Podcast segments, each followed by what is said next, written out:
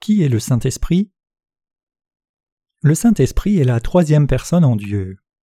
La foi dans cette Trinité est un point central et fondamental de la foi. Cette vérité peut être parfaitement connue et comprise en croyant dans l'évangile de l'eau et de l'esprit.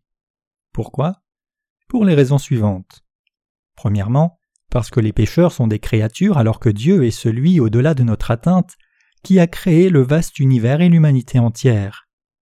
Ainsi, la vérité de la Trinité ne peut être connue jusqu'à ce que quelqu'un reçoive la rémission de tout péché en croyant dans l'évangile de l'eau et de l'esprit. Deuxièmement, à cause de leur transgression, le cœur des êtres humains a été noirci par les péchés. Tout comme on ne peut rien voir clairement quand des miroirs sont souillés, les yeux du cœur des pécheurs ne peuvent voir clairement ce que le Dieu trinitaire a fait. Troisièmement, sans l'illumination du Saint-Esprit, nous ne pouvons connaître les profondeurs du cœur de Dieu.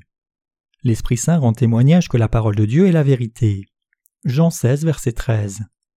Ainsi, c'est l'Esprit Saint qui nous rend aptes à connaître la vérité de l'eau et de l'Esprit, car il est Dieu lui-même ayant une personnalité entière et possédant connaissance, émotion et volonté.